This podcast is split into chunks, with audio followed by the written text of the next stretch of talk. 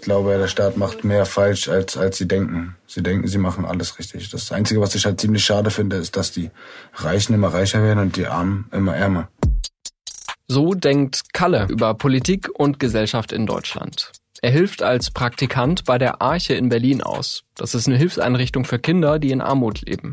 Mir hat das damals echt den Arsch gerettet. Ja, ja. ja. Ähm, ich hatte keine Klamotten. Ja. Ich hatte kurze Sachen, aufgerissene Hosen. Wir konnten uns gar nichts leisten. Und da hat die Arche mir echt ähm, aus der Patsche geholfen. Kalle ist Teil einer großen Recherche, über die wir gleich noch mehr hören. Was ich schon sehr, sehr krass fand, war einfach so diese Grunderkenntnis, wie vorherrschend Chancenungerechtigkeit in Deutschland ist. Dass wir irgendwie geboren werden und der absolute Zufall ja letztlich darüber entscheidet, ob wir in einer Familie geboren werden, in der es Geld gibt oder in einer Familie, die gebildet ist. Ein Zustand, den die Ampelkoalition und insbesondere die Grünen mit einem ihrer größten sozialpolitischen Projekte bekämpfen wollen. Jedes fünfte Kind wächst in Deutschland in Armut auf. Die Kindergrundsicherung ist die zentrale Antwort der Bundesregierung, um die materielle Situation von Kindern und Jugendlichen zu verbessern. Sagt die Familienministerin Lisa Paus. Aber bekommt sie von Christian Lindner auch das Geld dafür? Das ist seit der vergangenen Woche mehr als fraglich. Trotzdem, statt über Kinderarmut diskutierten viele lieber über eine Kürzung beim Elterngeld. Es ist eigentlich ziemlich dramatisch, dass mal wieder äh, man gesehen hat, dass ein ganz kleiner Teil, der gut verdienende Teil der Bevölkerung sehr groß eine Debatte bestimmt hat. Und wir fragen uns, denkt denn niemand an die Kinder? Hier ist Stimmenfang, der Politik-Podcast des Spiegel. Ich bin Marius Mestermann und ich habe als Kind sehr oft die Simpsons geschaut. Meine Mutter wird sich erinnern. Es gibt da eine Nebenfigur, Mrs. Lovejoy, die Frau des Priesters von Springfield. Sie liebt Klatsch und Tratsch, sie kann ganz schön judgy sein, aber sie hat auch ein großes Herz für die Gemeinschaft. Und sie ist für einen Satz berühmt. Oh, won't somebody please think of the children? Denkt denn niemand an die Kinder? Wir schon. Und zwar ganz im Ernst. Ich bin Melina Hassenkamp, Redakteurin im Hauptstadtbüro des Spiegel und ich berichte vor allem über Familien, Frauenpolitik und Gesundheitspolitik eigentlich alles Themen, die gerade ziemlich virulent sind. Am Montag Krankenhausreform in Grundzügen geeint, äh, Familienpolitik, ein wahnsinniger Streit. Und bei allem geht es ja vorrangig um Geld. Ne? Also die Regierung muss sparen, sagt der Finanzminister Christian Lindner. Und das heißt in mehreren Ministerien, sie müssen auch kürzen. Nur äh, wo und warum, die Debatte ist seit vergangener Woche immer größer geworden, habe ich den Eindruck. Anfangs ging es da vor allem darum, dass sehr gut situierte Menschen kein Elterngeld mehr bekommen sollen. Dann ging es äh, da vor allem um Gleichstellung. Dann wurde klar, wie wenig der Finanzminister für die Kindergrundsicherung einplant. Das angeblich große Projekt der Ampel gegen Kinderarmut. Und zuletzt hat der SPD-Vorsitzende Lars Klingbeil auch noch gefordert, das Ehegattensplitting abzuschaffen. Wieder ganz anderer Beritt. Also wir merken, Familienpolitik ist gerade ein ziemlich heißes Eisen. Ne? Ja, total. Das ist auch eigentlich gar nicht so verwunderlich, weil die Fortschrittskoalition sich ja, so wie sie sich nennt, eigentlich lange vorgenommen hat, auch viel zu gestalten. Tatsächlich ist aber auch ziemlich viel dann passiert, warum wieder nicht so viel passiert sozusagen. Also Ukraine-Krieg hat halt in dem letzten Jahr den Fokus bestimmt sind. Und ähm, jetzt kommt es halt wieder zu diesen Themen. Und die sind alle davon betroffen, dass auch wegen der Ukraine und verschiedenen Ausgaben im Verteidigungshaushalt in anderen Bereichen eben stärker wieder gespart werden muss. Und dazu kommt ja auch, dass im Zuge der Wirtschaftskrise und der Inflation schon die ein oder andere Unterstützungsleistung von staatlicher Seite auf den Weg gebracht wurde, zum Teil auch schon ausgezahlt wurde. Aber vielleicht mal äh, ganz allgemein, wie hast du denn in den vergangenen Tagen die Prioritätensetzung in dieser Familien familienpolitischen Debatte erlebt? Also gerade, dass am Anfang so viel über das Elterngeld gesprochen wurde.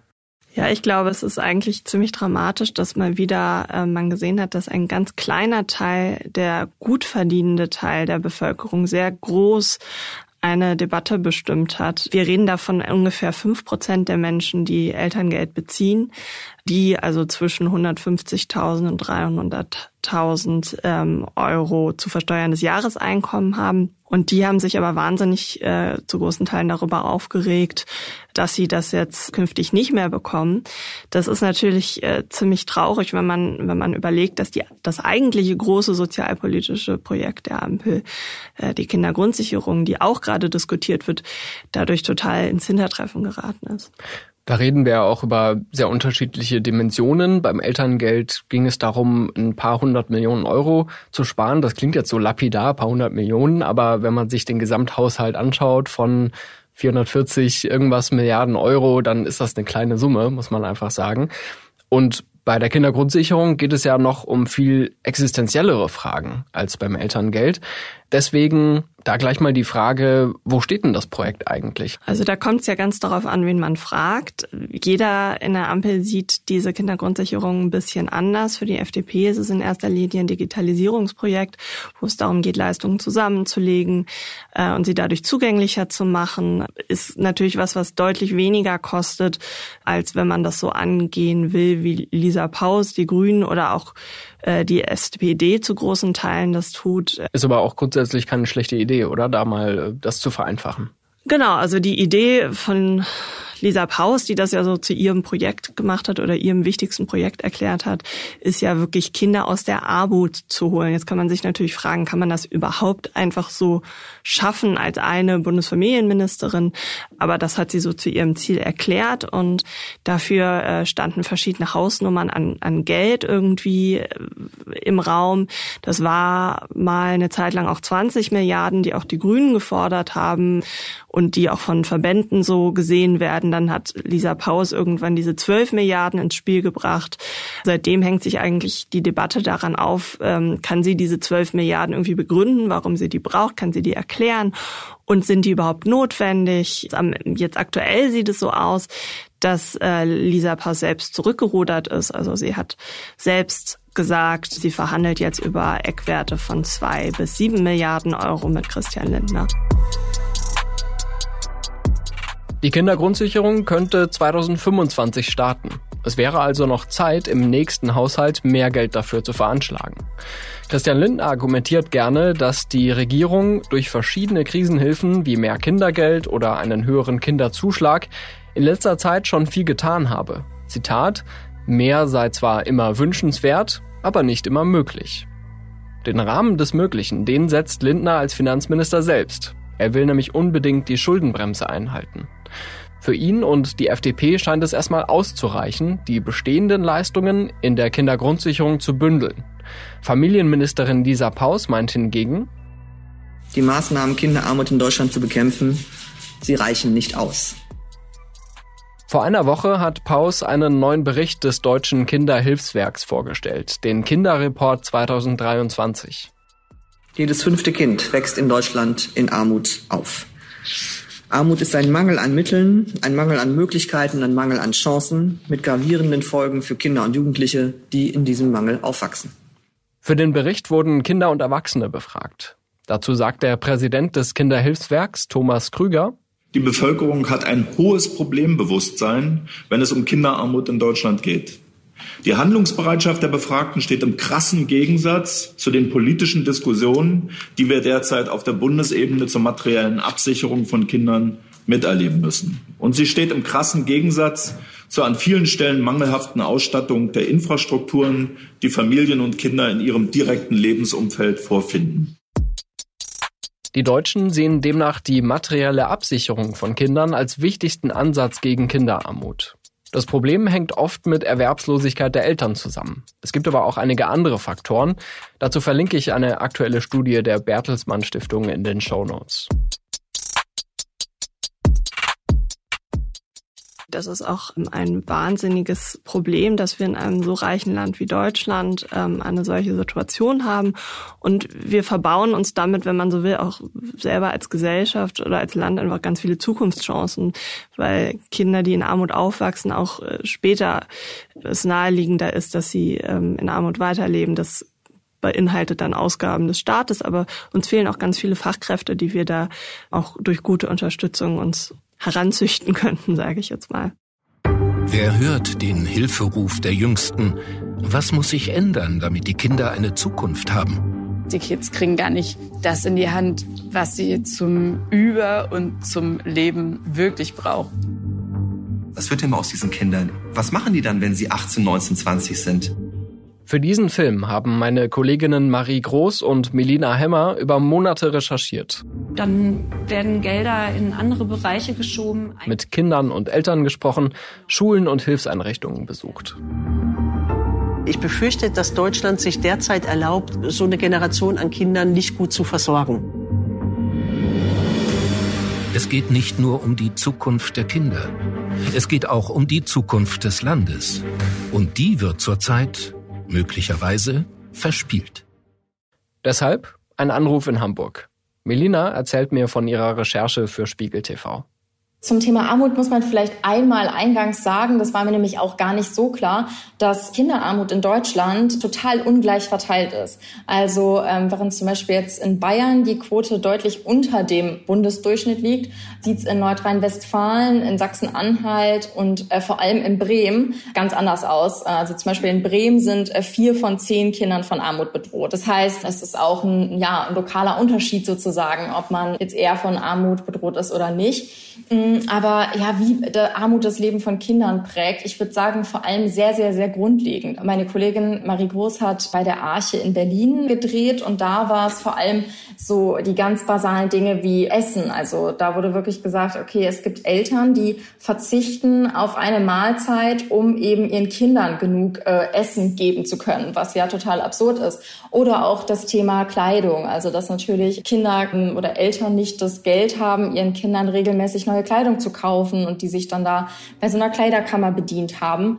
Es wird sehr wirklich knapp mit dem Geld. Ja, aber sobald wir noch leben, ist das ja. Manchmal haben wir nichts zu essen, aber ich komme ja manchmal auch hierher und esse hier Mittagessen oder in der Schule. Es gab auch eine Familie, die ich noch mal zu Hause besucht habe. Und da war es zum Beispiel auch so, dass die Mutter gesagt hat, ja, wir benutzen jetzt einfach aktuell unseren Backofen nicht, um äh, halt eben Strom zu sparen, weil das zu teuer ist. Ich hatte letztes Jahr eine unangenehme Situation, wo die meinen Strom ausgestellt haben, weil ich eine offene Rechnung hatte. Ich habe so geheult am Telefon, dass ich nicht wusste, wo soll ich jetzt das Geld herholen. Die Kinder, wir saßen hier im Dunkeln. Es war November, Dezemberzeit. Wird um 4 Uhr dunkeln. Überall Kerzen an. Versuch, drei kleine Kinder zu erklären. Du kannst kein Fernsehen, du kannst keine Tony-Box. Ist nicht fair. Es war echt, echt hart. Das sind dann halt so Sachen, ähm, wo sich sicherlich Menschen mit einem normalen einem guten Einkommen irgendwie gar nicht so richtig sich darüber Gedanken gemacht haben und so Strategien, die dann aber Menschen, die von Armut betroffen sind, einfach entwickeln. Ne? Das ist ein sehr guter Punkt, weil genau das ja auch oft Menschen vorgeworfen wird, die zum Beispiel in der Politik Verantwortung tragen oder die sich generell gesellschaftlich in solchen Diskursen äußern, dass sie äh, oft gar keine Vorstellung davon haben, was es denn bedeutet, arm zu sein und was es speziell dann auch für die Kinder bedeutet, weil denen fehlt dann in der Folge, wie du es beschrieben hast, auch an allen Ecken und Enden was. Inwiefern hast du auch gehört, wie Kinder selbst damit umgehen? Vielen Kindern ist es gar nicht so bewusst. Also wir haben auch so Sachen gehört, wie dass ein Kind gesagt hat, ja, Geld ist doch gar nicht so wichtig oder so. Also ich glaube, dass viele auch gar nicht so arg dann irgendwie wahrnehmen, dass es bei ihnen so anders ist. Und ich glaube, das zeigt sich dann aber eher, wenn die so ein bisschen was von sich erzählen. Also ich habe jetzt zum Beispiel eine Situation im Kopf von einem Mädchen aus der Grundschule, das dann ähm, erzählt hat, wie es so seine Hausaufgaben macht, nämlich ähm, jeden Tag an einem Schminktisch in einem Zimmer, das sie sich eben noch mit zwei Schwestern teilt. Und das zeigt natürlich einfach, okay, die wohnen offenbar total beengt, wenn er sich irgendwie drei Kinder ein Zimmer teilen und in diesem Zimmer aber kein Schreibtisch ist, sondern nur einen Schminktisch. Und ja, ähm, dass da dann natürlich auch, wenn man da so beengt wohnt, äh, man nicht so richtig Ruhe hat für die Hausaufgaben. Da zeigt er ja auch, dass es viele verschiedene Faktoren gibt, äh, zum Beispiel auch sprachliche Barrieren äh, bei Menschen mit Migrationshintergrund dass äh, Kinder eben in Deutschland sehr unterschiedlich aufwachsen und dann auch entsprechend unterschiedliche Chancen haben auf ein gutes Leben, sei es in jungen Jahren ähm, oder dann in der Zukunft. Ein Beispiel, was ihr da besonders hervorhebt, ist die Stadt Gelsenkirchen im Ruhrgebiet. Da, so heißt es im Film auch, ähm, da lebt fast jedes zweite Kind unterhalb der Armutsgefährdungsgrenze. Wie hast du es äh, dort erlebt? Ja, total. Du hast es schon gesagt. Leider kommen in Gelsenkirchen so viele Herausforderungen, sage ich jetzt mal, äh, zusammen. Also Arbeitslosigkeit, Armut und ja, das spiegelt sich dann natürlich auch zum Beispiel jetzt eben in den Schulen dann wieder. Also in der Schule, in der ich jetzt war, das war eine Gesamtschule, war es zum Beispiel so, dass es da ähm, verschiedene sogenannte IFÖ-Klassen gab. Das sind so internationale Förderklassen. Und äh, speziell gab es da auch nochmal IFÖ-Klassen, die äh, nannten sich äh, IFÖ Alpha-Klassen, ganz viele äh, kuriose Begriffe. Äh, und das waren einfach Kinder, die nicht alphabetisiert waren, aber trotzdem vom Alter her eigentlich auf eine weiterführende Schule gehen müssten. Und viele von denen sind ähm, nicht nur, können halt nicht nur kein Deutsch, sondern sind auch auf ihrer Muttersprache nicht alphabetisiert. Da kommt dann auch der Faktor hinzu, dass die Kinder sehr, sehr oft aus bildungsfernen Familien kommen, ähm, dass teilweise die Eltern auch selbst Analphabeten sind oder zumindest kein Deutsch sprechen. In diesen Alphabetisierungsklassen wird dann halt wirklich probiert, innerhalb eines Jahres quasi das aufzuholen, was sonst in vier Jahren Grundschulzeit gelehrt wird. Wenn du jetzt überlegst, bei allem, was du recherchiert hast, was du erlebt hast, und wir uns die aktuelle bundespolitische Debatte anschauen, äh, nämlich die Frage, okay, wie viel Geld nimmt man eigentlich in die Hand, um Kinderarmut zu bekämpfen. Hast du den Eindruck, vieles von dem, was du da gesehen hast, lässt sich mit mehr Geld, das man irgendwie monatlich überweist, beheben? Es gibt sicherlich viele Probleme, wo man durchaus auch durch finanzielle Mittel ähm, vielleicht nicht das Problem lösen kann, aber ähm, dem zumindest entgegenwirken kann. Wenn man sich da die Prognosen anguckt, dass irgendwie 2035 76.000 Lehrkräfte in Deutschland fehlen, dann sieht das natürlich nicht so gut aus. Äh, das Gleiche gilt auch, wenn man äh, sich den Kita-Platzmangel anguckt. Ne? Also wenn äh, Kitas ähm, dicht sind, weil einfach die Erzieherinnen und Erzieher nicht da sind, dann ist das natürlich was, was Kindern irgendwie in der Entwicklung super krass schadet und eben auch da wieder besonders die trifft, die es eh schon schwieriger haben. Letzten Endes würde ich sagen, dass es vor allem eigentlich darum geht, so die Eltern zu stärken, oh, sei es durch, durch Wissen, Sprache, damit die im Endeffekt auch ihre Kinder stärken können, weil das ist halt was, was ich eine Erfahrung, die ich ganz oft gemacht habe, ähm, so wenn die Eltern sozusagen den Kindern nicht klar machen, wie wichtig Schule ist, wie wichtig das ist, dass sie ihre Hausaufgaben machen, dass sie überhaupt in die Schule gehen, auch das ist ja nicht immer selbstverständlich, dann äh, genau haben es halt auch die Kinder natürlich viel viel schwerer. Wir wissen aus vielen Studien, dass Armut diese Chancenungleichheit verfestigt. Wenn Kinder am Existenzminimum hängen bleiben, hilft das weder ihnen noch unserer Gesellschaft oder unserer Wirtschaft. Es ist also im allgemeinen Interesse, etwas gegen Kinderarmut zu unternehmen. Das muss nicht automatisch heißen, dass man immer mehr Geld auf das Problem wirft. Das verdeutlicht zum Beispiel Thomas Krüger vom Kinderhilfswerk. Dabei sollten wir nicht aus den Augen verlieren, dass nach wie vor zumindest aus unserer Sicht ausreichend Geld in den Budgets von Bund, Ländern und Kommunen vorhanden ist, nur eben nicht zielgerichtet gegen die Kinderarmut eingesetzt wird. Das zeigt beispielsweise das im letzten Jahr verabschiedete Inflationsausgleichsgesetz. Bei diesem Gesetz gilt ja grundsätzlich, je höher das Einkommen, desto höher die Steuerersparnis in Euro und Cent. Nur ein Beispiel dafür, dass aus kinderrechtlicher Sicht eine andere Fokussierung der Ausgaben des Bundes und auch der Einnahmen des Bundes wünschenswert wäre.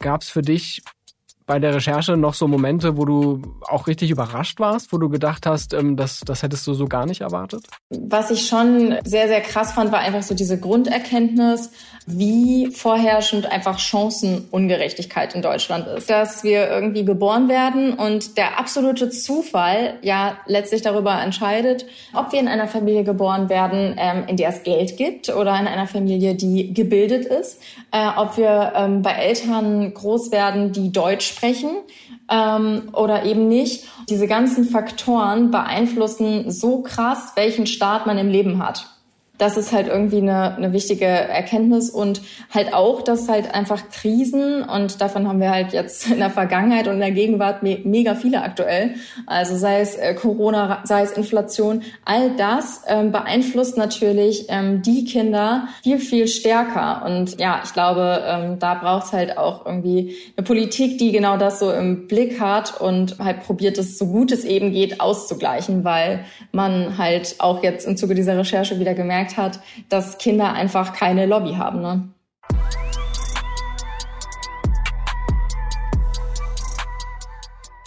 Bei der Kindergrundsicherung müssen wir aber nochmal genauer übers Geld sprechen. Denn darum geht's ja gerade im Haushaltsstreit zwischen Lisa Paus und Christian Lindner. Ich habe meine Kollegin Milena Hassenkamp gefragt, worauf es bei dieser Finanzierung ankommt. Es braucht, glaube ich, auf jeden Fall ganz viel Geld an verschiedenen Stellen, um einfach die Lebensgrundlagen von Kindern deutlich zu verbessern. Das hat ja der Staat in den vergangenen Jahren auch schon mit einigen Leistungen versucht, aber man sieht halt eben, es hat nicht ausgereicht und auch das Sinken der Arbeitslosenzahlen hat nicht dazu beigetragen, dass es weniger Kinder in Armut gibt, sondern es gibt mehr Kinder in Armut. Du hast es schon angesprochen, es gibt schon die ein oder andere Leistung für Familien allgemein, aber auch speziell für bedürftige Familien. Wir reden da über das Kindergeld, das jetzt mittlerweile bei 250 Euro liegt. Wir reden über den Kinderzuschlag. Da gibt es noch weitere Mittel. Wie würdest du sagen, ist das aktuell organisiert? Ist es für Familien leicht, sich diese Mittel zu holen? Es ist ein ziemliches Wirrwarr an Leistungen. Du merkst, man kann die nicht einfach so alle aufzählen. Es gibt einfach wahnsinnig vieles für wahnsinnig viele verschiedene Fälle. Und wenn man sich da mal so durchklickt und selber versucht, das zu beantragen, muss man erstmal gucken, zu welcher Gruppe von, von Leuten gehöre ich. Es ist nicht einfach, sich diese Sachen zu beschaffen. Deshalb beziehen ja auch zum Beispiel nur 30 Prozent der Leute diesen Kinderzuschlag, obwohl sie dazu berechtigt wären. Und das ist natürlich auch eine Hoffnung, die mit der Kindergrundsicherung verbunden war, dass einfach mehr Leute dann wissen, dass sie ein Anrecht haben auf verschiedene Leistungen und das auch leichter bekommen können. Und wenn ich mir die Mediendebatte so anschaue, dann habe ich schon die Hoffnung jedenfalls, dass viele das irgendwie mitbekommen haben am Ende. Bei der Recherche bin ich auf ein Tool gestoßen auf der Website des Familienministeriums. Damit können sich Familien ausrechnen, welche Leistungen sie bekommen können. Und im Anschluss können sie sogar einen digitalen Antrag stellen. Allerdings nutzen das offensichtlich noch viel zu wenige Familien, die einen Anspruch auf Leistungen haben. Ich verlinke das Tool deshalb mal in den Show Notes. 12 Milliarden Euro. Diese Summe haben wir von Lisa Paus immer wieder gehört. Wie sie im Genauen darauf kam, kann sie, glaube ich, nur selber beantworten. Aber, aber ähm, hat sie noch nicht so wirklich, ne? Ja, es gibt verschiedene Berechnungen halt. Also sie hat das so in den, in den Raum gestellt. Es gab Berechnungen dazu. Es gibt auch Forderungen seit Jahren, die so um die 20 Milliarden kreisen. Sie hat die einfach ein bisschen abgesenkt. Sie hat immer gesagt, für sie ist wichtig, dass sie diese Digitalisierung umgesetzt bekommt, aber auch, dass die Kinder am Ende mehr davon haben. Und das heißt, im Grunde, ihr ist äh, ganz wichtig, und das steht auch im Koalitionsvertrag, dass das Existenzminimum von Kindern neu berechnet wird. Und man kann nicht genau sagen, was dann dabei rauskommt, weil dafür müsste man halt neue Parameter mit einbeziehen. Und dann kommt aber sicherlich ein höherer Betrag darauf, denn das ist lange nicht angepasst worden. Und damit hat sie immer gesagt, sie stellt das so ungefähr dar. Und im Genauen muss man das dann halt rausfinden. Und Sie sagt, es gibt diese Berechnungen, die sind auch bekannt, sie möchte die nur nicht öffentlich kommunizieren. Was es so ein bisschen schwierig macht, dann auch wirklich im Detail äh, darüber sich Gedanken zu machen. Also, und das macht gerade auch diesen Spalt oder die, das macht diese Distanz zwischen den 12 Milliarden Euro und dem, was jetzt im Haushaltsentwurf der Bundesregierung steht, nämlich 2 Milliarden Euro, so schwer zu erklären. Also was könnte denn mit diesen 2 Milliarden Euro überhaupt bewirkt werden oder wofür sind die gedacht? Also die zwei Milliarden kommen ja so von Lindner und Lindner sagt eben, damit werden die Digitalisierungsmaßnahmen so im Groben abgedenkt. Und das ist der Grund, warum diese zwei Milliarden da drin stehen. Für Lisa Paus sind die ein reiner Platzhalter, weil sie sagt, sie wird da mehr rausverhandeln. Es geht ja auch nicht um den nächsten Haushalt, sondern um den Haushalt für 2025. Das heißt, rein theoretisch ist da schon noch möglich, dass es da Verschiebungen eben gibt. Wird ja auch so gesagt, also wird ja auch so diskutiert. Genau. Beim Haushalt muss man ja immer noch mal bedenken, dass die Regierung einen Entwurf vorlegt, der dann im Bundestag letztendlich besprochen wird. Der Bundestag hat dann die Hoheit, äh, diesen Haushalt auch zu beschließen. Da kann es natürlich nochmal sein, dass die Fraktionen äh, da vielleicht nochmal eine andere Schwerpunktsetzung sich überlegen. Ähm, aber was ich interessant finde, ist tatsächlich, was wird jetzt ähm, aktuell beabsichtigt. Da können wir auch nochmal reinhören, was Lisa Paus dazu gesagt hat. Aus der Hohlschuld der Eltern wird eine Bringschuld des Staates mit dem Kindergrundsicherungscheck prüft die Familienkasse, ob jemand Anspruch haben könnte und informiert proaktiv die Eltern. Die Eltern können dann über das Kindergrundsicherungsportal ohne Gang aufs Amt einfach und niedrigschwellig den Antrag stellen. So die Pläne. So die Pläne. Und auch das haben wir ja schon mal kurz angerissen. Klingt vernünftig. Da wäre schon mal ein Schritt getan, um das alles irgendwie zu bündeln. Gibt es darüber hinaus schon Pläne, wie konkret die Ministerin Kindern aus der Armut helfen will? Ich würde sagen, so ein großer Teil ist auch dieses Bündeln und äh, eben Existenzminimum neu berechnen, also neu sagen, was ist für ein Kind notwendig und das in einer Leistung zusammenfassen. Also nicht mehr diese vielen kleinen Leistungen, hier 15 Euro irgendwie für eine Klassenfahrt oder für ein Essen oder was und da nochmal 5 Euro für was anderes, sondern einfach eine Leistung, die dann leichter ausgezahlt werden kann. Das heißt, es könnte auch dabei eine Rolle spielen, dass Sätze erhöht werden, dass es ähm, insgesamt dann mehr Geld gibt? Ja, das, also laut Lisa Paus muss das eine Rolle spielen. Ähm, da bringt es nichts, dass wir schon äh, Kindergeld erhöht haben mit einer der größten Erhöhungen seit Jahren, ähm, sondern das ist eben weiterhin nicht genug aus ihrer Sicht. Es gibt einen prominenten Kritikpunkt an dieser Überlegung, einfach mehr Geld auszugeben, nämlich dass dieses Geld ja auf den Konten der Eltern landet und die Frage dann ist, ähm, profitieren die Kinder wirklich dann direkt davon? Gibt es konkrete Pläne, wie man sicherstellt, dass das Geld wirklich den Kindern zugutekommt? Es wird einfach davon ausgegangen, dass Eltern das größte Interesse haben, auch daran, das ihren Kindern zugutekommen zu lassen. Und das ist so ein bisschen halt so ein Vorurteil, dass das, dass Eltern das nicht machen würden.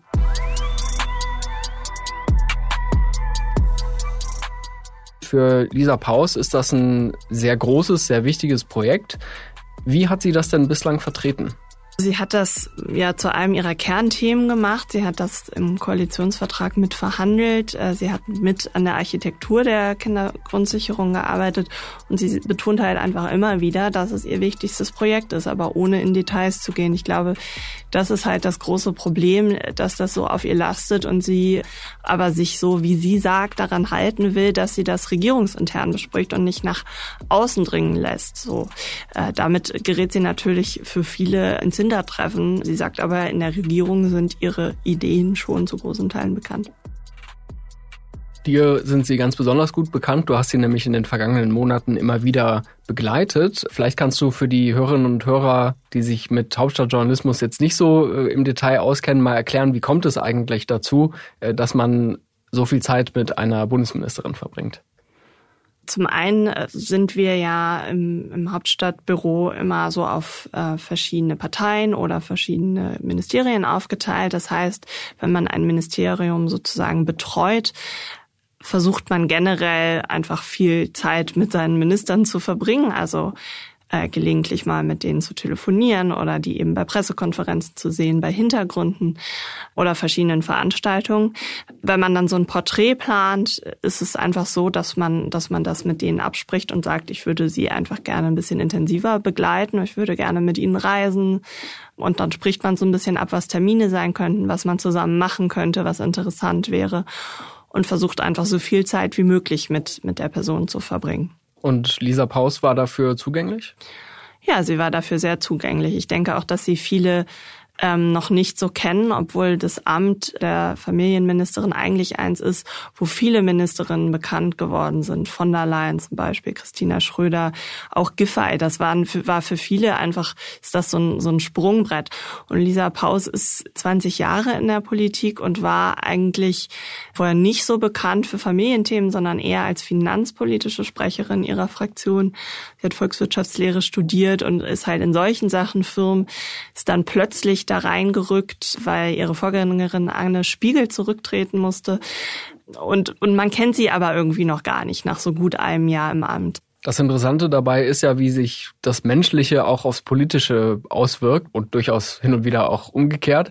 Aber mich beschäftigt vor allem die Frage, wie hast du sie denn persönlich erlebt? Also ist sie eine, die da fachlich total äh, drinsteckt? Ist sie eine durchsetzungsfähige Person, die auch mal eine Ansage macht gegenüber so einem Finanzminister Christian Lindner? Sie war vielen, glaube ich, als sehr pointierte Oppositionspolitikerin bekannt und jetzt wählt sie ihre Worte nach außen sehr vorsichtig. Also sie macht immer so eine Pause, bevor sie spricht. Sie ist sehr zurückgenommen.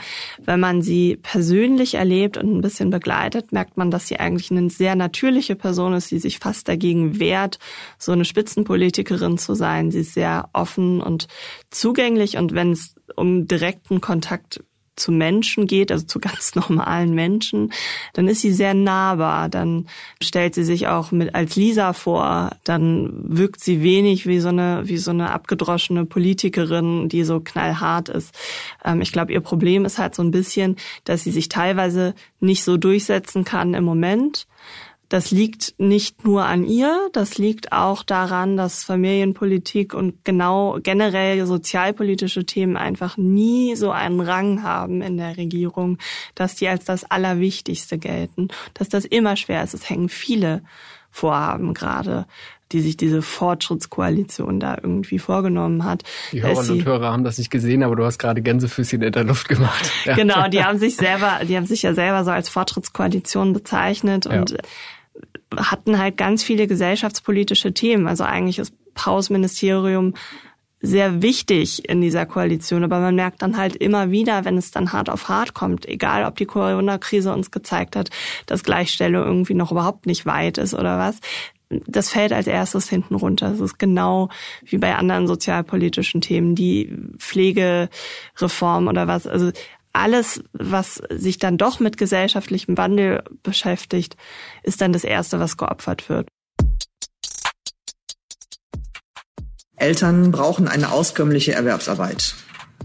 Erwerbsarbeit ist immer noch der nachhaltigste Schutz vor Armut. Und darum fördern wir zum Beispiel auch die bessere Vereinbarkeit von Familie und Beruf.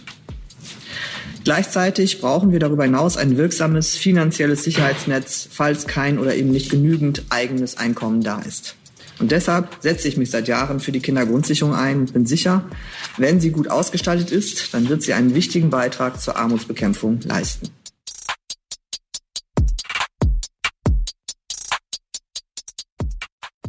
Die Frage ist, was wird letztendlich daraus? Also kann man diesem Projekt zutrauen, tatsächlich substanziell etwas am Problem der Kinderarmut zu verändern? Ich denke, das hängt am Ende von der Hausnummer ab, die dann dabei rumkommt. Ähm, bei zwei Milliarden ist das sicherlich nicht gegeben, substanziell was zu verändern. Je mehr es ist, wahrscheinlich desto mehr und wie es dann konkret umgesetzt wird und das wirklich konkret am Ende mehr bei Leuten ankommt, das ist halt wichtig und das hängt von vielen Stellschrauben in diesem Gesetz, wie man das dann gestaltet, ab. Um nochmal zurückzukommen auf diesen Leitsatz von Christa Lindner, Deutschland muss sparen, äh, dann muss auch das Familienministerium sparen. Und es wurden ja schon viele Hilfen geleistet. Mehr Kindergeld, erhöhter Regelsatz äh, für Kinder im Bürgergeld, Kinderzuschlag. Reicht das nicht auch? Also so ein bisschen die Frage, ja, Wirtschaftskrise, Deutschland geht es gerade nicht so gut, äh, muss man dann nicht auch mal schauen, wie man die Sozialleistungen einschränkt?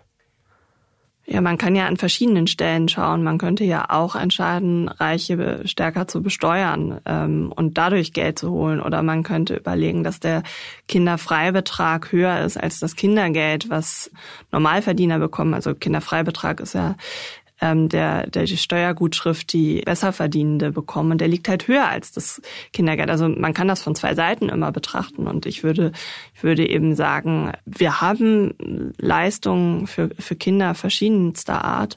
Wir sehen trotzdem, dass diese Leistungen nicht dazu beigetragen haben, dass es Kindern fundamental besser geht, die in Armut leben. Es gibt jedes fünfte Kind ist armutsgefährdet.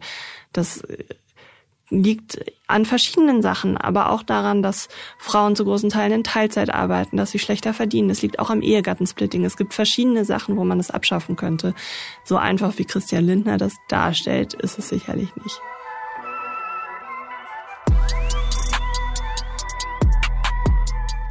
Ich bin gespannt, ob es im Anschluss an diese Diskussion jetzt wirklich eine Grundsatzdebatte gibt oder ob wir uns tatsächlich eher dann an diesen kleinteiligen Fragen und Summen und äh, Berechnungen äh, verhaken.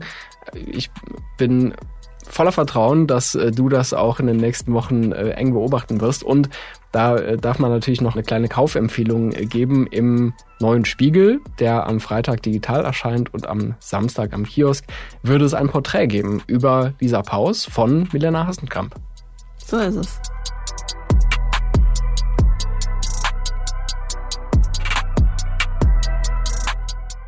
Mein Fazit, Kinderarmut zu bekämpfen ist natürlich viel komplexer, als mal eben 12 Milliarden Euro zu veranschlagen, ohne so richtig auszusprechen, was damit wie passieren soll.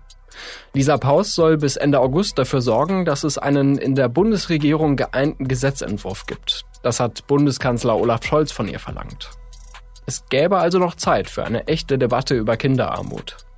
Und wenn manchen diese Armut an sich noch nicht als Grund für massive Investitionen ausreicht, dann vielleicht wenigstens der Gedanke, wie viele Fachkräfte für unsere Wirtschaft, Trademark, durch chronische Chancenungleichheit verloren gehen.